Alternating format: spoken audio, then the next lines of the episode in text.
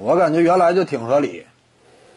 呃，这个四节六人次，你甚至呢可以要进一步上调一下啊，改成四节七人次，呃八人次，这都是可以考虑的。你四节四人次太少了，整俩外援的话，这都很大浪费。俩外援只能上来一半，你说多大浪费呀？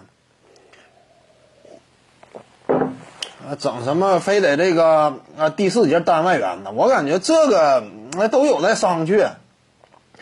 你单外援你真不好使的啊，一个外援你就有机会了，你照样没有机会。你真不好使，真拿不起个的，你就是有没有外援你都不行。你有外援的情况之下呢，呃，整支球队啊共同进步，因为有时候就是这样，你有一个顶尖高手在，你其他人不都被带动起来了吗？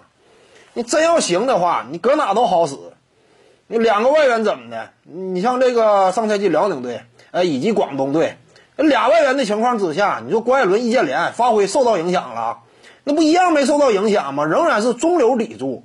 就算是包括啊队内的其他外援在内，呃，上赛季郭艾伦季后赛当中，你有比的吗？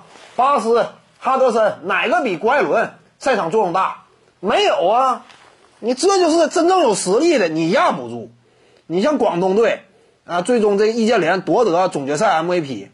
那是实至名归的，你就包括那俩外援都放到一块儿，那场上价作用与价值比易建联大呀。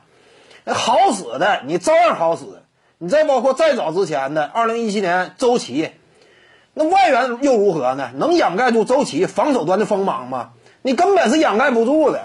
你别说远的，你就上赛季新疆队阿卜杜沙拉木季后赛当中的表现可圈可点，俩外援同时在，掩盖了阿卜杜的锋芒了吗？也没有啊，你一味的往下减，这玩意儿它它有待商榷，我感觉，呃，稍微增加一点呢，你核心球员该好使的一样好使。至于说那些啊本来一般般不太好使的，往角色球员的方向培养。你国家队当中他也不需要那么多啊，真正我都得这个扮演攻坚作用的。那很多球员，呃，也是得按照角色球员的标准去培养。你按照角色球员标准培培养呢？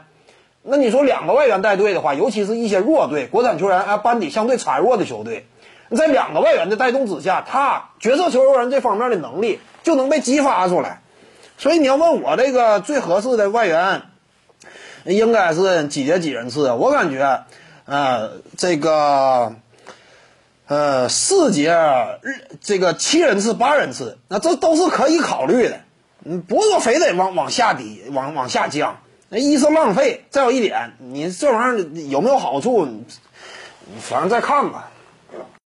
各位观众要是有兴趣呢，可以搜索徐静宇微信公众号，咱们一块儿聊体育。中南体育独到见解，就是语说体育，欢迎各位光临指导。